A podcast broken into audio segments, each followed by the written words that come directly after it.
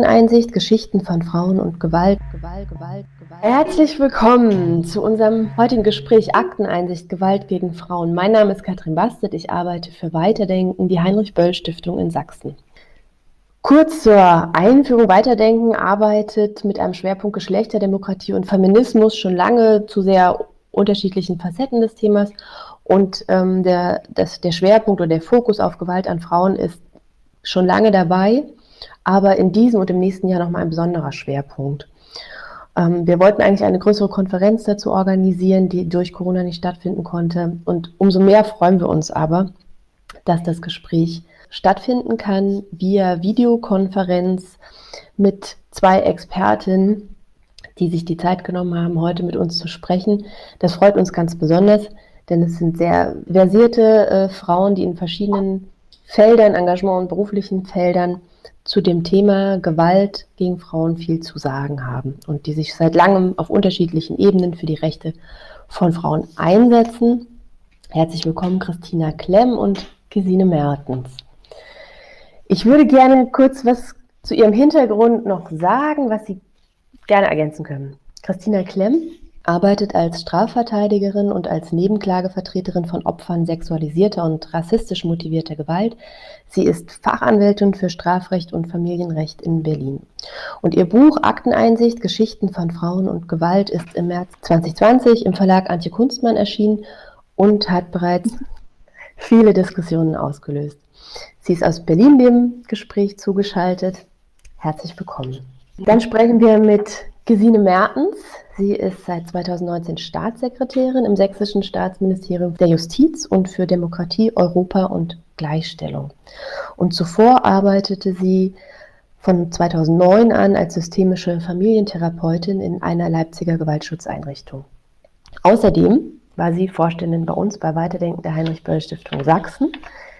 Deshalb, wir kennen uns ein wenig und werden uns auch duzen. und sie nimmt von Leipzig aus an dem Gespräch teil. Das ist schön. Herzlich willkommen ein drittes Mal. Wir freuen uns. Ja, vielen ich Dank für die Einladung. Sehr gerne. Ja, ja. Ich würde gerne mit dem, ja, dem, dem aktuellen Gegenstand des, des Gesprächs, dem Anlass des Gesprächs beginnen, nämlich dem Buch. Und mit Ihnen, Frau Klemm. In dem Buch Akteneinsicht schildern Sie sehr eindrückliche Fälle aus ihrer beruflichen Praxis. Es sind die Geschichten von sehr unterschiedlichen Frauen, die alle Gewalt erfahren haben und durch sie als Anwältin vertreten und oder beraten wurden. Eben um die Frauen zu schützen, die, für die Frauen ist das ein Instrument gewesen, Gerechtigkeit zu finden und sich vielleicht auch aus der Gewalt befreien zu können. Zur Struktur des Buches noch ganz kurz, weil ich die sehr spannend und sehr zielführend finde. Ähm, es sind die biografischen Geschichten von Frauen, ähm, eben unter dem Fokus ihrer Gewalterfahrung. Und die werden immer wieder durchbrochen durch kurze erklärende Passagen, die zum Beispiel den juristischen Kontext verständlich machen oder strukturelle Problemlagen benennen. Das finde ich ein sehr spannendes Format und ist im besten Sinne eben auch ein Bildungsbeitrag und Grund genug auch für uns, uns als politische Stiftung damit zu befassen. Ganz grundsätzlich interessiert mich da, warum haben Sie das Buch geschrieben und warum haben Sie es so geschrieben, in, in diesem besonderen Format auch? Ja, vielleicht äh, mehrere Punkte. Es sind, ähm, ich habe ja acht Geschichten dort aufgeschrieben und ähm, die auch die unterschiedlichen Gewaltverhältnisse beschreiben. Es geht ähm, zum einen um sogenannte Partnerschaftsgewalt, es geht aber auch um Polizeigewalt, es geht um eine Gewalt in der politischen Auseinandersetzung, also bei äh, einer Demonstration. Es geht um einen Femizid ähm, eben, und ich habe diese Geschichten so ausgewählt, weil ich vor allem auch darstellen möchte, dass Gewalt eben in allen Verhältnissen vorkommt. Es ist nicht äh, beschränkt, äh, sondern äh, Frauen erleben in allen Lebensbereichen Gewalt. Ähm, zur Korrektur einmal, es sind nicht äh, nachgebildete Fälle, sondern diese Fälle sind also sehr verfremdet, ähm, denn äh, ich muss ja die Persönlichkeitsrechte meiner Mandantinnen schützen. Es sind einfach Fälle, so wie sie eigentlich täglich vorkommen. Ich werde häufig gefragt, ob das jetzt ganz besonders krasse Fälle wären, aber das ist leider nicht so, sondern in der Praxis gibt es unendlich viele und durchaus noch krassere äh, Fälle, die ähm, man auch berichten kann. Warum ich sie aufgeschrieben habe, ist, weil ich finde, man muss viel mehr über diese, diese Fälle sprechen. Wir müssen das in unseren Alltag holen. Äh, all die Menschen, die ähm, immer wieder von Gewalt betroffen sind. Und ähm, ich habe als Anwältin, mache ich das ja seit über 20 Jahren und kann sagen, ich hatte immer das Gefühl, die bleiben so bei mir, diese wahnsinnigen Geschichten, vor allem auch die Geschichten, wie die Betroffenen damit umgehen und welche Auswirkungen es für sie und ihr Leben hat, aber auch wie eben auch wie großartig sie manchmal damit umgehen.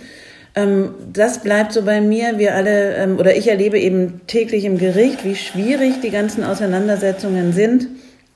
Und auch das, denke ich, muss man anders berichten als eine kurze Zeitungsmitteilung, damit wir endlich dazu kommen, das gesamtgesellschaftlich zu verändern. Das war Anlass eigentlich des, äh, dieses Buches.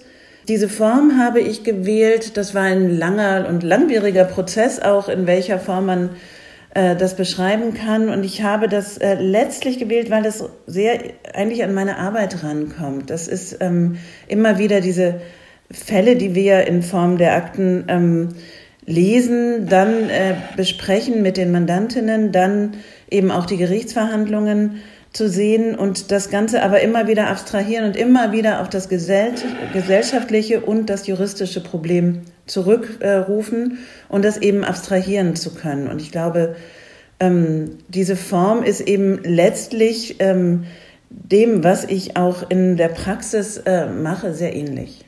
Ja, Gesine? Ich würde einmal sagen, ich bin unendlich dankbar, dass es das Buch gibt. Ich habe ja zehn Jahre in der Beratungsstelle gearbeitet und habe Frauen beraten und immer gedacht, das muss man aufschreiben. Die Menschen müssen das lesen und mir ist es nicht gelungen. Und ich habe das Buch in der Hand gehabt und gedacht, das ist genau das, was wir brauchen. Genau diese Art, die Geschichten zu erzählen, sie grundsätzlich und, und ähm, wovon zu erzählen und zu erklären. Mir gedacht, dass ich müsste man jeder Frau in die Hand drücken und sagen, du bist nicht allein und übrigens das und das passiert dann. Danke. Genau, da kann ich mich total anschließen aus einem anderen Fokus heraus. Ich habe es ja schon angedeutet, dieses, auch dieses bildende Moment, aufklärende Moment des Buchs, das jetzt über den fachlichen Kontext äh, rausreicht, das ist, finde ich, enorm wichtig und spannend an diesem Buch. Und vielleicht ist das ja auch der Grund, warum das Buch in seiner ja eigentlich noch kurzen Erscheinungszeit äh, jetzt ähm, so auch Wellen geschlagen hat und so viele Diskussionen ja schon von Ihnen begleitet wurden. Mhm. Können Sie vielleicht dazu noch mal was sagen, wie das Buch ähm, rezipiert wird? Wer, wer, nimmt es wie wahr? Ähm, erfahren Sie Zuspruch, erfahren Sie Kritik daran? Was nehmen Sie aus den Diskussionen mit, die bisher schon stattgefunden haben? Ja, also das Buch ist ja zum denkbar schlechtesten Zeitpunkt erschienen, muss man sagen. Ähm, gab eine, eigentlich eine, eine große Veranstaltung sollte sein. Das war sehr ähm, toll geplant. Es kamen diese Frauen von Las Teses aus Chile, die so eine großartige Aktion auf der Straße gemacht hatten, die dann viral ging äh, über Vergewaltigung. Ähm, es war auch eine indische Rechtsanwältin da und wir wollten in Berlin eine, in einem großen Theater, der das ausverkauft war, eine Veranstaltung machen und an diesem Tag schlossen alle Theater. Das war im März und ähm, so ist es ja auch jetzt hier. Es war jetzt wieder eine große Lesereise geplant und ähm, äh, das war eine, also diese Veranstaltung hier sollte der Anfang sein und jetzt sind auch wieder sämtliche Veranstaltungen ja gecancelt. Ähm, das Buch wird ähm, dennoch sehr, sehr gut aufgenommen. Ich habe äh, sehr viel, ähm, sehr positive Kritiken gehört, erstaunlicherweise eigentlich so gut wie gar keine negativen. Ähm, ich bin sehr viel interviewt worden, auch jetzt auch so Hintergrundgespräche, gar nicht unbedingt um mein Buch, sondern genau das, was ich auch erreichen wollte, dass eben dieses Thema in der Öffentlichkeit auch mehr besprochen wird. Ähm, was, sehr, was mich sehr freut, ist, dass das Buch mittlerweile bei der Bundeszentrale für politische Bildung auch erschienen ist und ähm, dort eben für ähm, einen sehr viel geringeren Preis auch erworben werden kann. Ich habe immer wieder gehört von Kolleginnen auch, dass sie das schön fänden, wenn man es irgendwie in die juristische Ausbildung bringen könnte. Das würde mich auch sehr freuen.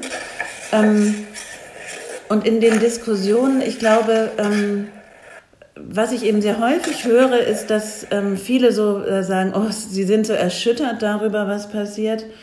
das ehrlich gesagt ärgert mich manchmal, weil ich denke, wenn man hinguckt, wüsste man das. Man wüsste, dass diese Geschichten, dass es die die ganze Zeit gibt und ähm, ähm, statt Erschütterung wäre es wirklich äh, wichtig, tatsächlich äh, dahin zu kommen, ganz viel zu tun. Gleichzeitig ist es natürlich auch in eine Zeit gefallen, in der wir ähm, ja die Einschränkungen aufgrund der Corona-Pandemie haben, auch die, Einschrän die Ausgangsbeschränkungen und ja ähm, leider auch alle wissen, dass die Zahlen ähm, der sogenannten häuslichen Gewalt ähm, sehr ansteigen und ähm, Vielleicht dazu noch mich, ähm, ich glaube, uns alle überrascht das nicht, dass diese Zahlen jetzt ansteigen. Mich hat etwas überrascht, wie klar sofort das ähm, auch in der Öffentlichkeit war. Also, dass man, das, ich fand, das war so, dass man merkte, es ist so direkt an der Oberfläche. Alle wissen, das gibt es, alle wissen, es gibt massive äh, Gewalt äh, eben gerade im sozialen Nahraum. Niemand spricht darüber, aber in dem Moment, in dem es Ausgangsbeschränkungen gibt, wissen alle sofort, oh Gott, wir müssen aufpassen, was da passiert, ähm, weil da immer mehr Betroffene sein werden. Und das ist natürlich jetzt auch, jetzt auch heute die große Sorge, dass das immer noch mehr zunimmt.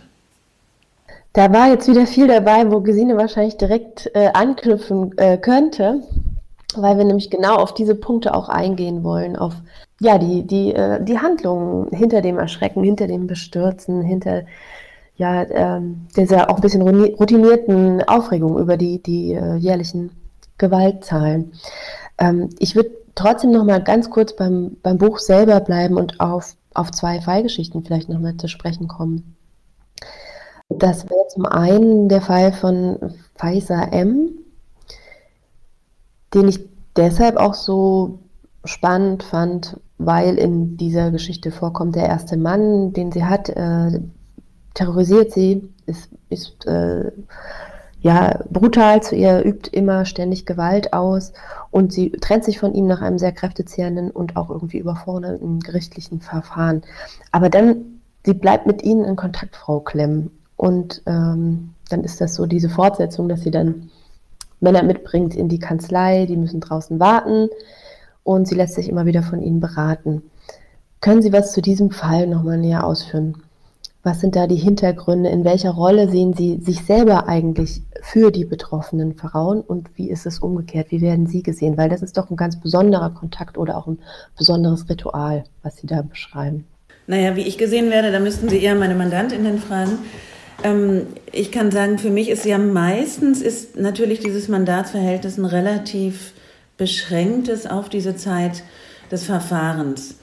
Ähm, ich bin wirklich oft voller Hochachtung vor den SozialarbeiterInnen, die ähm, die Frauen ja sehr viel intensiver und näher äh, und äh, begleiten und auch, ich glaube, häufig eine sehr frustrierende oder sehr, sehr anstrengende Arbeit machen. Bei mir ist das sehr fokussiert ja auf den Prozess und dann eine sehr intensive Zeit, wenn dieser Prozess selbst ansteht.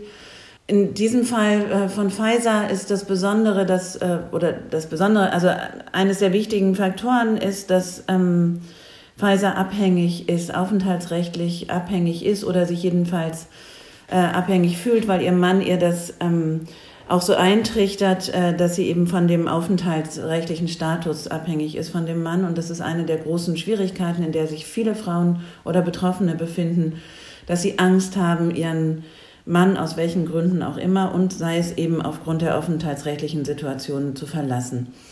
Ähm, tatsächlich ähm, ist es in dieser Geschichte so, dass äh, die Betroffene massiv traumatisiert ist und ähm, letztlich diesen Prozess kaum äh, durchstehen kann, weil sie immer wieder in dem Gerichtsverfahren dann auch äh, erneut äh, Retraumatisierung äh, erfährt und äh, zusammenbricht und sich irgendwann entscheiden muss, ähm, zieht sie dieses Verfahren durch oder lässt sie sich auf einen Deal ein, weil sie nämlich ja dann auch mit den Kindern ähm, mit denen beschäftigt ist. Und das ist ein weiteres ganz typisches Problem ist, wie geht es mit den Kindern weiter? Wir haben das ja auch viel eben mit den gewaltbetroffenen Frauen, äh, Umgangsrecht etc. Und auch diese, dieses Machtverhältnis, das dann da immer wieder ausgeübt wird. Und deswegen äh, ist in diesen Fällen eben dann auch, wenn es auf, um meine Rolle geht, ich bin ja Fachanwältin für Strafrecht und Familienrecht. Das heißt, ich begleite die Betroffenen dann auch familienrechtlich weiter und dann sind das ähm, häufig über Jahre äh, Begleitungen, denn ähm, diese Umgangsverfahren, Sorgerechtsverfahren, Unterhaltsverfahren, die dauern eben sehr, sehr lang. Und ähm, es gibt auch eben dann äh, ehemals äh, angeklagte, beschuldigte Täter ähm, oder Väter in dem Fall, die immer, immer wieder dann das Umgangsrecht auch einklagen, was eine unglaubliche Belastung ja auch darstellt. Genau, und dann, dann ist es häufig eine längere äh, Begleitung. Manchmal ist es auch so, dass ich meine Mandantinnen nach vielen Jahren wieder treffe. Die kommen dann, die habe ich als Kind vertreten und jetzt bin ich ja so alt und mache das so lange. Ähm, dann ähm, kommen die eben nach 20 Jahren wieder mit ihrer Scheidung oder so. Und dann äh, treffe ich sie und dann merke ich, okay, es war irgendwie doch auch, auch aus Sicht meiner Mandantin ein gutes Verhältnis. Und das ist dann ganz toll. Also es ist ganz toll, die wiederzutreffen, zu hören, was ist aus ihnen geworden, wie haben sie sich entwickelt, wie, wie großartig sie sich auch oft entwickelt haben, wie sie das gemeistert haben. Ähm, und sie dann eben in einem ganz anderen Kontext, ähm, also rechtlichen Kontext, nochmal zu treffen. Und dann sprechen wir eben auch darüber. Und natürlich ähm, bin, also ich, ich falle ja quasi in so ein Leben herein, das sehr, sehr, sehr, also an, also an, eine Stelle, die äh, für die Betroffenen ähm, ja sehr, sehr nah ist. Und das äh, höre ich, darüber muss ich ja auch mit ihnen sprechen und ähm, deswegen schafft es natürlich schon ein ganz besonderes Verhältnis zwischen meinen Mandantinnen und mir. Hm. Den, den Eindruck hat man an verschiedenen Stellen im Buch, dass ähm, ja, ihre Rolle da einfach nicht groß genug geschätzt werden kann. Ihre persönlich, aber auch einfach so die Funktion, eine Anwältin zu haben, sich zur Wehr setzen zu können, äh, es wenigstens zu versuchen, sich aus äh, diesen Strukturen auch über diesen Weg befreien zu können.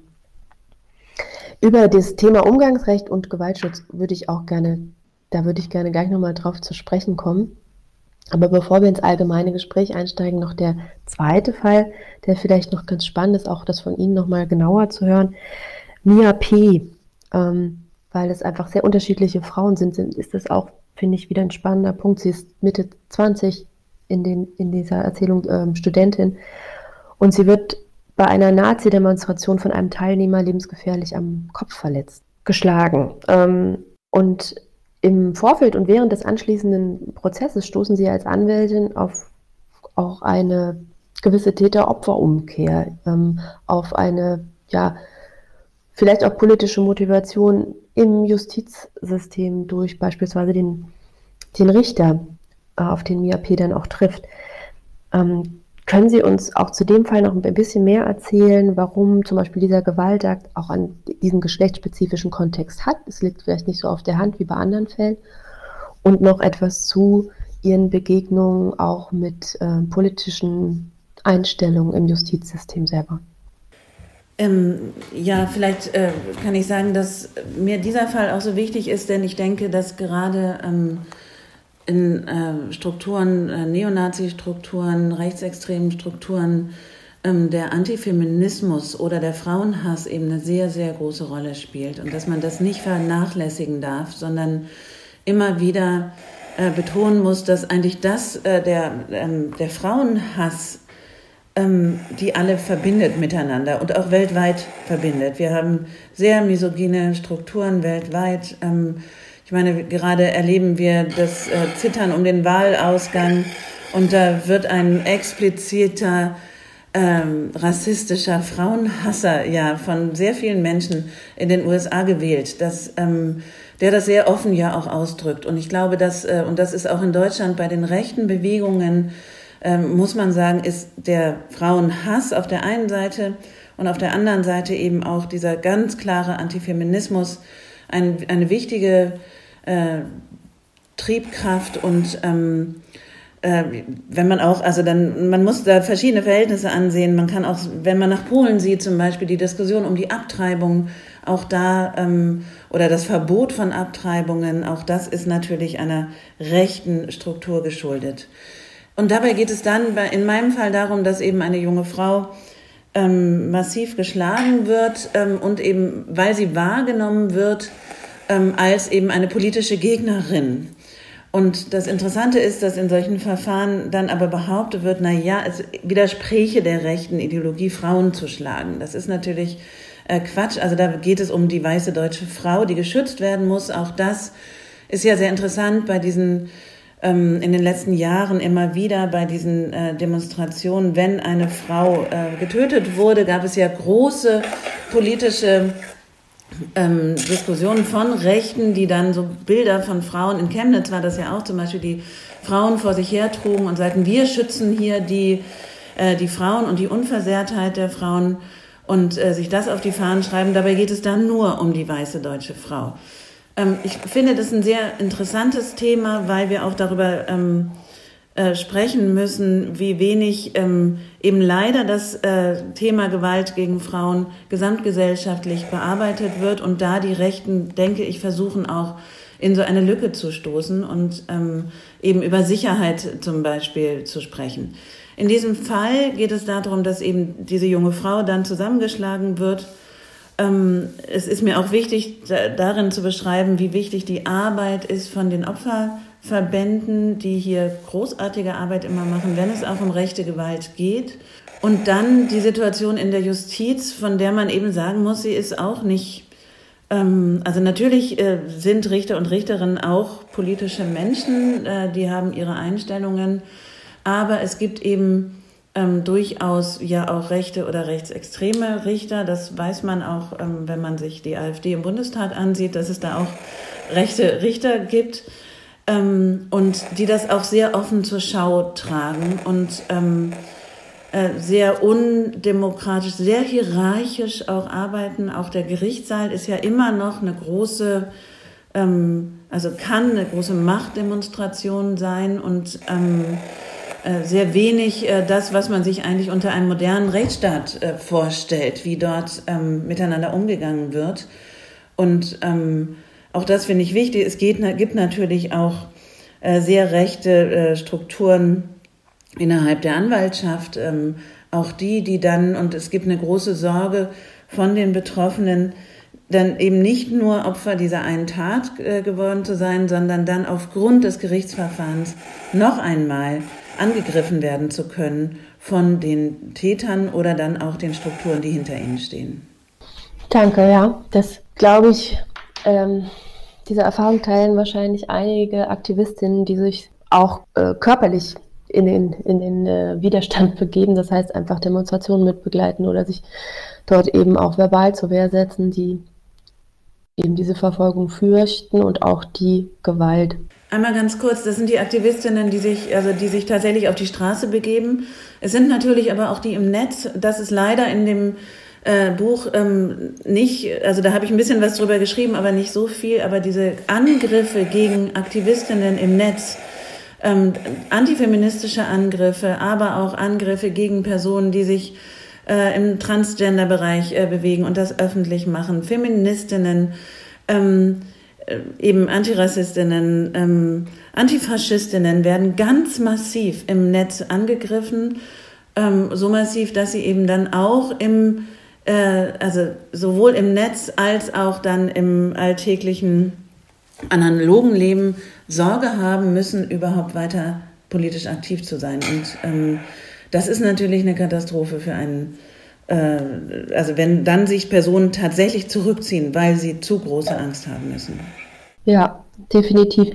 Das ist jetzt eigentlich auch der richtige Punkt, ähm, um das Gespräch zu öffnen. Ich möchte davor setzen eine ganz kurze Passage aus Ihrem Epilog, weil der so viel zusammenfasst, worüber wir jetzt auch zusammen sprechen können.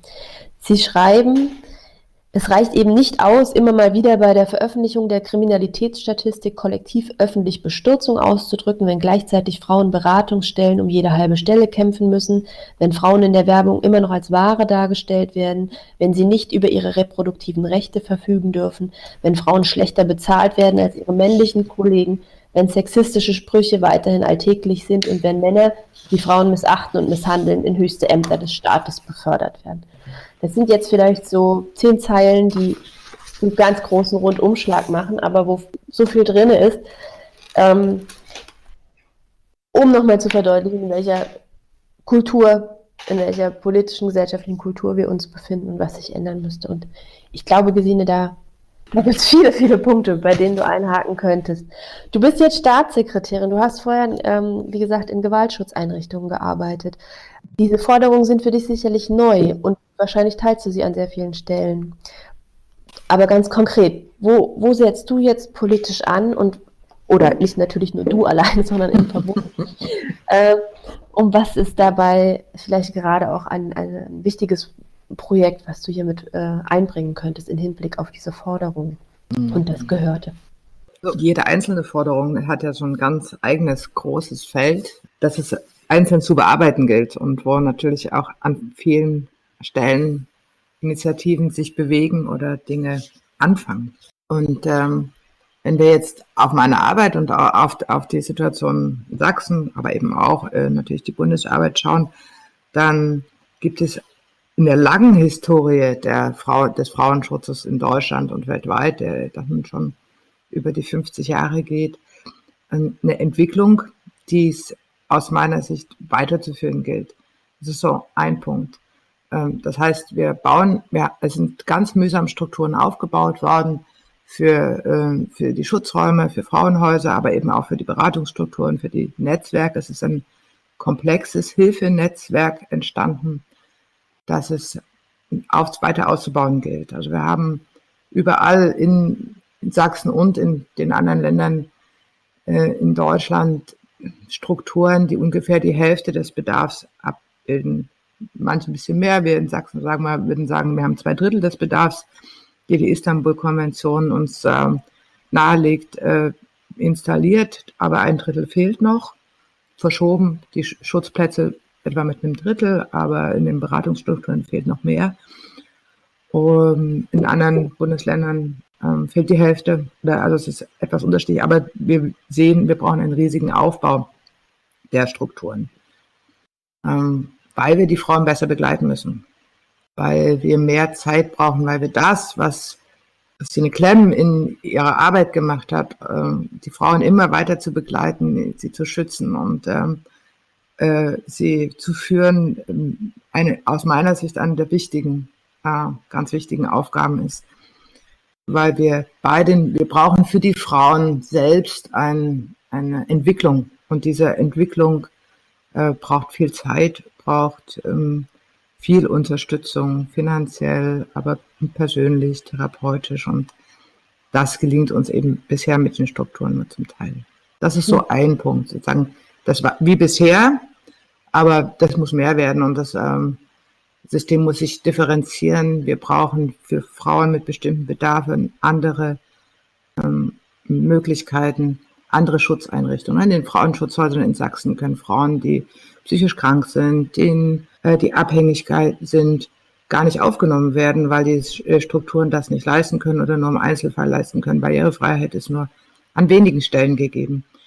Das heißt also, neben der allgemeinen Kapazitätserweiterung brauchen wir in dem Feld der Schutzstrukturen auch eine fachliche äh, Erweiterung, eine Differenzierung. Wir brauchen ähm, mehr unterschiedliche Angebote. Wir brauchen Langzeitangebote für Frauen, die eben nicht nach drei Monaten oder sechs Monaten oder einem Jahr fertig sind mit dem Thema, äh, sondern die vielleicht auch eine längere Unterstützung brauchen, die äh, die Frauenschutzeinrichtungen jetzt gar nicht leisten können. Auf der anderen Seite brauchen wir aus meiner Sicht einen Paradigmenwechsel in unserer Gesellschaft mit einem anderen Verständnis davon, was, was häusliche Gewalt bedeutet, was Gewalt gegen Frauen bedeutet. Die Gesellschaft geht da immer davon aus, es, es, geht, es sind Einzelfälle in sozialen Problemlagen. Und so ist auch die Gesetze und auch die, die Hilfestrukturen aufgebaut. Ähm, und so sind sie auch finanziert. Und aus meiner Sicht müssen wir jetzt eine Änderung schaffen. Wir müssen anerkennen, dass häusliche Gewalt genauso dauerhaft relevant ist wie, vergleiche gerne mit dem Brandschutz, wie die Gefahr, dass es brennt. Ja, wir haben, ja, also irgendwann hat die Gesellschaft einen Schritt geschaffen, hat gesagt, das Feuer in meinem Haus ist nicht das Zeichen Gottes, oder die Strafe, sondern Dinge brennen, wenn wir mit Feuer umgehen und deswegen müssen wir ein umfangreiches Schutzsystem aufbauen und wir investieren auf allen Ebenen. Wir haben Gesetze, wir haben Finanzierung und ein durchgehendes Brandschutzsystem. Das ist wichtig. Wir haben immer noch über 700 Brandtote jedes Jahr in Deutschland. Aber wir haben eben auch mindestens 250 Tote, ähm, die durch häusliche Gewalt sterben. Und aus meiner Sicht müssen wir anerkennen, dass wir es ja ebenso mit einer konkreten und allgegenwärtigen Gefahr zu tun haben, nämlich mit Sonderfällen, und sagen, wir brauchen dein Verständnis, dass wir ein durchgehendes, durchstrukturiertes und durchfinanziertes Schutzsystem auf all den Ebenen, wie beim Brandschutz, wie beim Arbeitsschutz, äh, haben müssen. Dann kämen wir, dann hätten wir möglicherweise viele Finanzierungsfragen, aber auch Einstellungsfragen anders gelöst. Du bist jetzt nochmal auf die Strukturen eingegangen, die zu stärken sind, auf den Paradigmenwechsel. Ähm, Strukturen stärken sich auch durch einen Paradigmenwechsel, aber auch durch die äh, finanzielle Ausstattung, durch politischen Willen. Ganz konkret, wie siehst du da dein, dein Handlungsfeld gerade? Wir stehen mitten in den Haushaltsverhandlungen. Mhm. Das ist ein ganz konkretes Handlungsfeld. Wir, also nochmal, um so auch die Dimension oder die Kleinheit der Dimensionen aufzumachen, wir in Sachsen haben wir einen Haushalt von 21 Milliarden. Davon gehen circa 6 Millionen in den Gewaltschutz. Mhm. so, da ist noch Luft nach oben, genau. Ähm, es gibt mittlerweile, muss man, das muss man ehrlich sagen, in einer breiten Gesellschaft und nicht nur in der progressiven Teil, sondern auch in Teilen, konservativen Teilen der Gesellschaft und der politischen Landschaft ein Grundsatzverständnis dafür, dass es den Gewaltschutz braucht und dass man dort Mittel verwenden muss und dass diese Mittel auch steigen müssen. Da gibt es auch in Sachsen einen breiten Konsens. Äh, der Regierungskoalition. Wir werden diese Mittel steigern können und nicht mehr, sage ich jetzt ganz sicher, nächste Woche wissen wir es dann, ähm, dass wir äh, da vorankommen. Dennoch ist klar, das Geld ist nicht alles. Wir müssen dieses Geld auch durch die Tür kriegen. Und äh, es gibt in vielen ländlichen Regionen im Moment eher die Schwierigkeit, Träger zu finden, Institutionen zu finden, die unter den jetzigen Bedingungen, sage ich mal, sich dem Thema annehmen. Also wir haben einen Koalitionsvertrag beschlossen, es soll in jedem Landkreis eine spezifische Beratungsstelle geben. Das nennt sich in Sachsen eine Interventions- und Koordinierungsstelle. Und wir haben die in sieben Landkreisen und ähm, müssten also fast verdoppeln. Wir haben in diesem letzten Jahr einen Landkreis überzeugen können, mit uns zusammen eine solche Interventionsstelle aufzubauen. Das hat damit zu tun, dass der, die Landkreise mitfinanzieren müssen, dass es äh, nicht ähm, dem Land allein gelingt und dass sie aber eben auch die Strukturen bereitstellen müssen. Das hat damit zu tun, dass wir Träger finden müssen, die sich der Aufgabe überhaupt annehmen und die sich dieser Aufgabe in den einzelnen Landkreisen Netzwerke zu bilden und ähm, die Frauen anzusprechen und die Zusammenarbeit zu organisieren, überhaupt erstmal stellen. Und ähm, das ist eine mindestens genauso große Aufgabe und eine schwierige Aufgabe äh, wie die Beschaffung von Mitteln. So, unabhängig davon, dass wir ja als insgesamt im Bund um eine grundsätzliche Änderung der Finanzierung reden. Diese Ebenen immer auch richtig auseinanderzuhalten, ist nicht immer ganz leicht von außen. Also die Landes-Bundesebene, was muss was müssen die Kommunen tun? Es hat einfach viel äh, im Strukturaufbau mit der Finanzierung zu tun. Aber Frau Klemm, wie schätzen Sie denn den aktuellen politischen Willen ein, echte ähm, strukturelle Änderungen herbeizuführen? Vielleicht, ich wollte vorher noch was sagen. Die ganzen, ähm, also ich finde das sehr richtig zu sagen, es geht zum einen natürlich um den konkreten Schutz, der sehr schnell da sein muss. Es müssen genügend Beratungsstellen sein aber ich glaube, man muss ja auch äh, viel mehr darüber hinaus denken. Also wir brauchen dann zum Beispiel bezahlbaren Wohnraum für die Betroffenen. Man kann ja nicht immer weiter im Frauenhaus leben. Wir brauchen Kita-Plätze, wir brauchen, ähm, und das alles eben die zur Verfügung zu stellen für Frauen, die schnell fliehen mussten und sich ein neues Leben aufbauen. Und dann eben häufig in sehr schwierigen psychischen Verfassungen äh, auch das, diese weitere Begleitung, also über den konkreten, sehr schnellen Schutz hinaus. Ich glaube, da ist noch ein sehr weites Feld, um dann den betroffenen Personen tatsächlich eine Perspektive zu geben. Denn wenn wir die nicht haben, dann ist es eben für viele die Entscheidung, auch wieder zurückzugehen, weil sie nicht wissen, wie sie eigentlich perspektivisch mit ihren Kindern oder auch alleine weiterleben können. Das eine auch zum Beispiel, dass Schutzeinrichtungen, also da muss man über Barrierefreiheit äh, nachdenken. Was ist mit älteren Kindern, die ähm, gar nicht mitgenommen werden in viele äh, werden können in Schutzeinrichtungen? Was ist auch mit Haustieren? Haustiere ist zum Beispiel ein ganz wichtiges Feld für viele Betroffene zu sagen, ich kann auch hier meine, meinen Hund oder meine Katze nicht zurücklassen. Das Einzige, was mir in den letzten Jahren beigestanden hat. Also es gibt, glaube ich, äh, ein großes, weites Feld. Ähm, ich glaube, dass es jedenfalls einen gesellschaftlichen Konsens gibt, dass man Gewalt, äh, also Partnerschaftsgewalt nicht hinnehmen möchte. Ähm, das ist aber vordergründig. Ich glaube, man muss tatsächlich diese Strukturen hinterfragen. Und dann ist es eben besser, ähm, finde ich, zu sagen, wir sprechen hier, also diese Form der Gewalt, da geht es immer auch um Macht, da geht es um ähm, patriarchale Gewalt, würde ich sagen, da geht es eben darum, äh, Frauen auch einer bestimmten Rolle zuzuweisen. Und das muss man angehen. Also wir müssen tatsächlich, wenn wir die Gewalt bekämpfen, es nicht so an diesem letzten Ende bekämpfen, zu sagen, das ist nicht in Ordnung, sondern wir müssen Gleichberechtigung schaffen. Und erst wenn wir eine gleichberechtigte Gesellschaft haben, werden wir auch äh, letztlich von diesem Gewaltverhältnis wegkommen. Und das ist natürlich nicht gesellschaftlicher Konsens. Und da sind sich auch nicht alle einig, dass wir das unbedingt äh, schaffen müssen, sondern äh, es soll eben, also und das ist in ganz vielen Bereichen, das äh, haben Sie auch vorhin vorgelesen, ich denke, das ist, wie ist das Bild von Frauen? Was, also genau, also die Geschlechterbilder, wie wird es vermittelt in der Werbung, wie ist es im Arbeitsmarkt, wie ist es in allen Bereichen, Lebensbereichen, wie ist die Reproduktionsarbeit? Ähm, miteinander ähm, oder in welchem Verhältnis steht das äh, unter den Geschlechtern dann äh, miteinander? Also in unendlich vielen Bereichen können wir über Steuerlasten reden etc.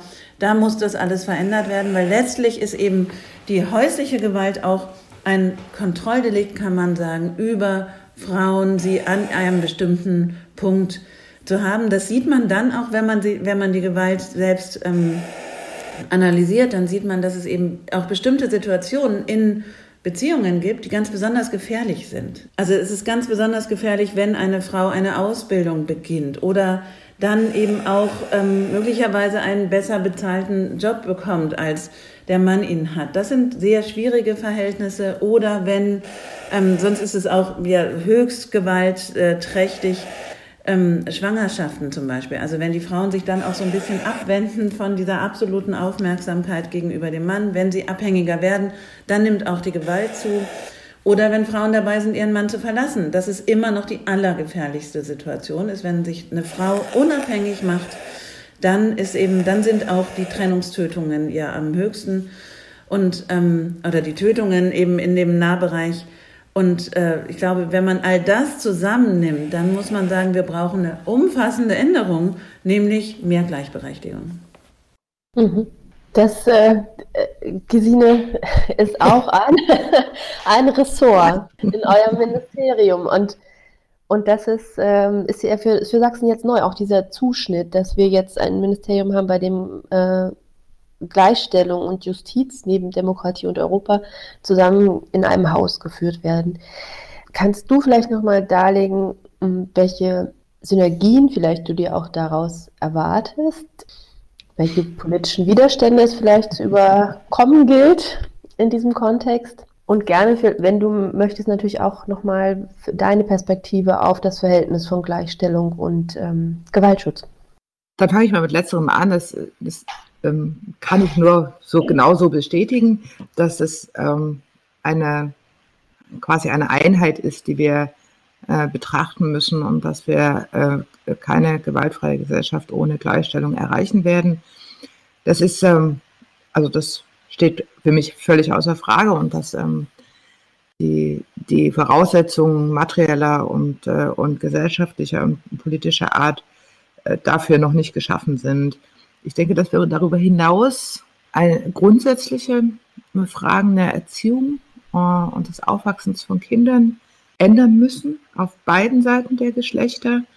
Ich habe in meiner Praxis der, der Beratung und in, in, dieser, auch in dieser Fülle der über 3000 Geschichten, die da, oder Menschengeschichten, die da äh, durch mich durchgezogen sind, sage ich immer, gesehen, dass die ganz viele Beziehungen scheitern, äh, weil die Männer eine neue Mutter suchen äh, und erst dann ähm, eben gewalttätig werden, wenn diese Mutter nicht mehr die Funktionen erfüllt.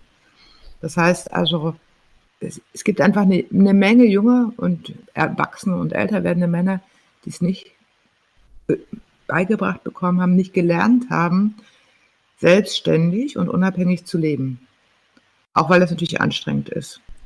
Und äh, die gewalttätig werden, wenn der materielle, der praktische, aber auch der seelische Support endet. Das hat viel mit, mit dem Aufwachsen von Jungs in unserer Gesellschaft zu tun, mit dem Eingliedern in hierarchische Gesellschaft, in die hierarchische Männergesellschaft, die oft auch für Jungs mit Gewalt verbunden ist. Und äh, wenn wir an der Stelle es nicht schaffen, Männern einen anderen Eintritt in unsere Gesellschaft, ein anderes Leben zu ermöglichen, dann bleibt ein Teil der Gewalt bestehen, weil er in dieser intrapsychischen Beziehung zwischen den Personen angelegt ist. Also es ist ein Feld, das wir mindestens genauso betrachten müssen. Das heißt, die gesamte Frage nochmal von Kindheit zu betrachten, von Erziehung zu betrachten, von gewaltfreier Erziehung zu betrachten. Weg von dem Klischee, dass alle Opfer und Täter früher Opfer waren, ja, einfach so pauschal, aber doch zu sehen, an welchen Stellen ähm, schädigen wir Kinder so, dass sie, als wenn sie erwachsen werden, kein unabhängiges und selbstständiges Leben führen können, Männer wie Frauen. Also das, das so zu dem, was es noch braucht. Ähm, wir kommen ja aus einer Historie, als Kulturwissenschaftlerin betrachtet man das immer so gerne mit, die sagt, ähm, häusliche Gewalt war zu 100 Prozent vorhanden. Es war in, noch im Mittelalter die Aufgabe der Sippenführer, der Familienführer als Sippe, äh, Recht und Gesetz mit körperlicher Gewalt in der ganzen Sippe durchzusetzen. Das betraf nicht nur Frauen, aber eben alle Frauen auf jeden Fall. Und von da aus haben wir uns entwickelt hin, nach mehreren hundert Jahren, dass wir es thematisieren können, dass wir Schutz zu, in einem kurzen Zeitraum jetzt Schutz zur Verfügung stellen. Und ähm, wir in der ähm, Entwicklung von, von Gleichstellung großen Schritt vorangekommen sind, aber dass auch noch was fehlt. Es ist auch parallel zu betrachten zu dem, wie Kinderschutz sich entwickelt hat. Und es hat sich entwickelt von, irgendwann hat man ähm, sexuelle Ausbeutung äh, ähm, erstmal verboten, das heißt nicht, dass sie verschwindet.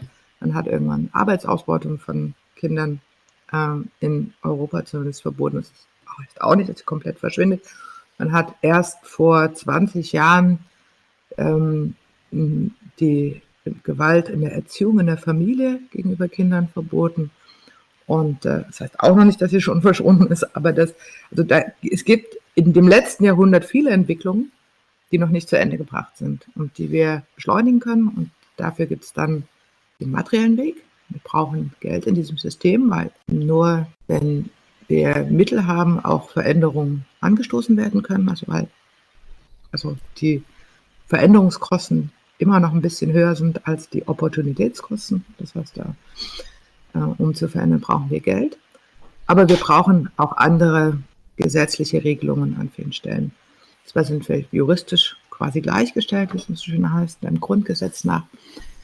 Aber an vielen Stellen, wie zum Beispiel der Frage, wie können wir in unserem juristischen System die Gefahr der häuslichen Gewalt gleichsetzen mit anderen Gefahren, anderen konkreten Gefahren. Ähm, das wäre zum Beispiel ein großer Schritt, da ist man gerade so ein bisschen dabei. Gibt, das, die Bundesländer ringen um eine Definition häuslicher Gewalt, die es bisher nicht gibt. Eine juristischen Definition. Die äh, Innenministerkonferenzen haben das eingefordert. Äh, ich finde das einen wichtigen Schritt, uh, um in so einer Definition, so einer Definition genau fest, also in der Hoffnung, dass, dass wir da äh, festsetzen können, dass es sich um eine allgegenwärtige Gefahr für jede Frau und am Ende auch für jeden Mann handelt. Das ist ein so ein Punkt, wo man sagen könnte. Das ist auch vielleicht, ne, du hast gefragt nach der Hoffnung oder was, was versprechen wir uns davon, dass es am Justizministerium angegliedert ist, jetzt neu. Für mich bietet es die Chance, ähm, tatsächlich in der Diskussion das Thema häusliche Gewalt und auch Stalking wegzurücken vom sozialen Problem, von diesem fünf, bisher 50 Jahre vorherrschenden äh, Paradigma, dass die Gewaltbetroffenheit der einzelnen Frauen sich an ihrer sozialen Lebenslage festmacht und ein individuelles soziales Problem ist. Denn so wird es immer noch gehandhabt, auch wenn der Diskurs unter uns mittlerweile ein anderes ist. Sondern dass wir anerkennen, dass, äh, dass wir ein strukturelles Problem haben, dass wir andere Gesetze brauchen und ein anderes Umgehen. Spannend finde ich, dass ähm, in Schleswig-Holstein zum Beispiel ist jetzt am Innenministerium angegliedert. Das ist auch gerade für den Gewaltschutz ähm, eine, eine neue Bewegung. Also da ist die gesamte Gleichstellung zum Innenministerium gekommen und, und dort eine Chance, die, glaube ich, auch gesehen wird, nochmal diesen Aspekt von Sicherheit ähm, anders zu betrachten, zu sagen, wir brauchen eben an, konkrete Sicherheitsstrukturen eben im Vergleich zu Katastrophenschutzstrukturen, zu Brandschutzstrukturen und so weiter für diese innerfamiliäre Gewalt, für die häusliche Gewalt. Frau Klemm, Sie können jederzeit auch ja. selber fragen und ergänzen. Sonst das würde ich nämlich ganz konkret nochmal nachfragen, was im Buch ja auch einen großen Punkt ausmacht, ist ähm, der Umgang, den die Frauen im Justizsystem selber erfahren. Also die, die, muss man sagen, zum Teil eben wirklich schlechte Behandlung der Frauen im Prozess, ähm, die milden Urteile ist vielleicht nochmal ein anderer Punkt gegenüber den Tätern, äh, das mangelnde Schutzkonzept insgesamt. Und Frau Glenn, Sie fordern ja ganz konkret auch mehr Fortbildung für, für Richter und Richterinnen in, in diesen Bezügen. Können Sie da vielleicht nochmal was zu ausführen? Also mehr Fortbildung, ja, ich fordere vor allem erstmal eine Fortbildungsverpflichtung. Also das ist so, dass wir, ähm, dass Richter und Richterinnen keinerlei Fortbildungen machen müssen und viele das auch tatsächlich in der Praxis auch nicht machen. So, und ähm, das wird begründet mit der sogenannten richterlichen Unabhängigkeit, die natürlich wichtig ist, aber überhaupt nicht dem entgegensteht, dass man sich fortbilden bilden muss. Ich glaube, jetzt, also wenn man über ähm, Justiz spricht, muss man auch bei der juristischen Ausbildung anfangen, da zu sagen, das ist überhaupt nicht, also man, es geht nie um Geschlechterverhältnisse in der juristischen Ausbildung. Wir, ähm, wenn man selbst die Lehrveranstaltungen ansieht, die Lehrbücher, ähm, schon die, die Zusammenstellung der Professoren und Professorinnen, ähm, da ist wirklich ein weites Feld. Ja, so ich äh, bin ja nun schon lange aus der Uni raus, aber ich mache zum Beispiel auch immer wieder, ähm, nehme ich teil an Fortbildungen für Fachanwältinnen ähm, und wenn man dann zum Beispiel immer wieder von der Chefarztfrau hört, die sich irgendwie ein gutes Leben aufgrund äh, ihres äh, tollen Mannes macht, oder also immer wieder, es sind alle Klischees, werden weiter transportiert, ähm, die man sich nur so vorstellen kann. Wirklich katastrophal. Wenn man in diese Bücher reinsieht oder wenn man auch ähm, zum Beispiel in die wichtigen Kommentare reinsieht, was da an konservativen äh, Geschlechterverhältnis und äh, sowieso Werteinstellungen vorhanden ist, das ist, äh, da kann man wirklich viel, viel, viel ändern. Ähm, und auch ansonsten muss man sagen, die äh, ganze Justiz ist ja eher konservativ. So, das äh, ist so. Ich ähm, ähm, finde es auch also sehr spannend, das tatsächlich äh, mit äh, zu erleben, wie es ist, wenn die ähm, auch mal anders besetzt ist, auch äh, ein Justizministerium, denn das ist, also die Juristen und Juristinnen haben ja äh, den Habitus an sich, sowieso Recht zu haben, Recht zu wissen und Recht zu haben und da hineinzustoßen, ich glaube, das ist wirklich, äh, wirklich äußerst schwierig.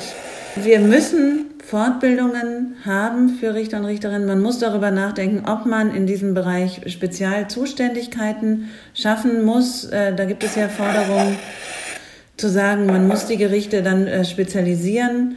Ähm, denn es ist ein so weites Feld. Wir haben das zum Teil bei den Staatsanwaltschaften, dass die Sonderzuständigkeiten haben und dann hochprofessionell umgehen können, auch mit sexualisierter Gewalt da ist äh, das Problem, dass man natürlich auch Kapazitäten schaffen muss. Also das ist das andere Problem. äh, in der Justiz im Moment ist, dass, dass wir eben, also jetzt zum Beispiel im Berliner Raum, ähm, aber auch, ich kenne das auch äh, aus Brandenburg, in, wo ich ja auch viel tätig bin, ähm, dass diese Verfahren viel zu lange dauern.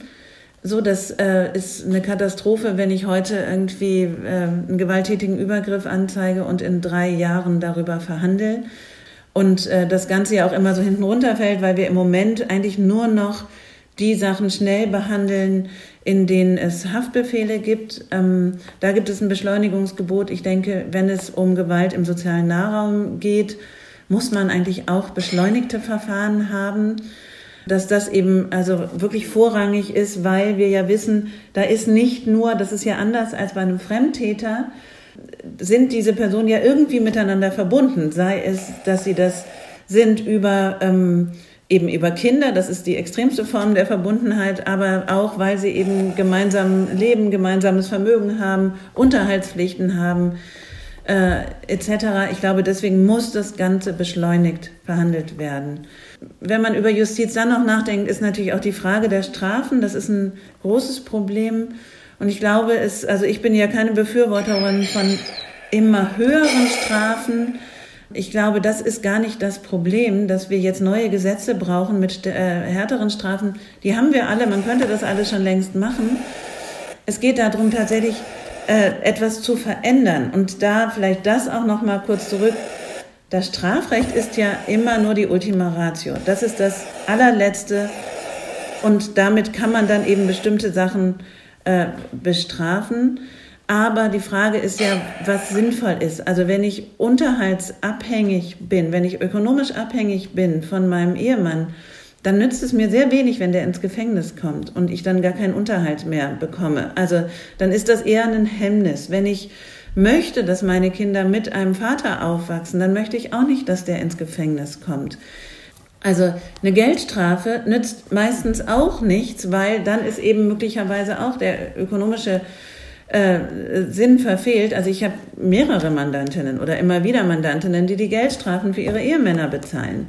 So, all das macht wenig Sinn. Also man muss über ein anderes Strafsystem auch nachdenken.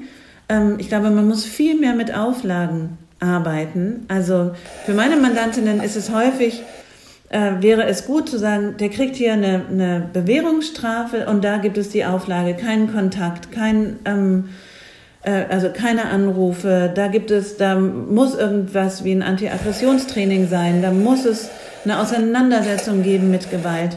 Und das wäre für viele Betroffenen richtig. Anders ist es immer dann noch, oder es gibt dann immer noch diesen Faktor zu sagen, man kann, wenn man Strafen miteinander vergleicht, kann man nicht verstehen, wie unterschiedlich etwas bestraft wird. Äh, also wie massiv eine Frau verletzt werden kann von ihrem Ehemann und da folgt eigentlich gar keine Strafe im Unterschied dazu, wie es ist, wenn ich irgendwie auf einer Demonstration festgenommen werde und irgendwie mich gegen äh, die Festnahme wehre und da ist niemand verletzt. Ja, das ist, das gibt sofort viel höhere Strafen.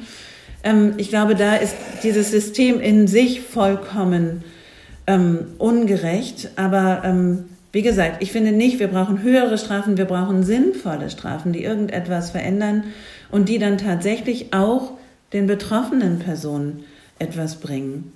Und das auch noch, ähm, also ich meine, über Gerichtsverfahren kann man auch wirklich Stunden reden, wie die Betroffenen im Gericht behandelt werden.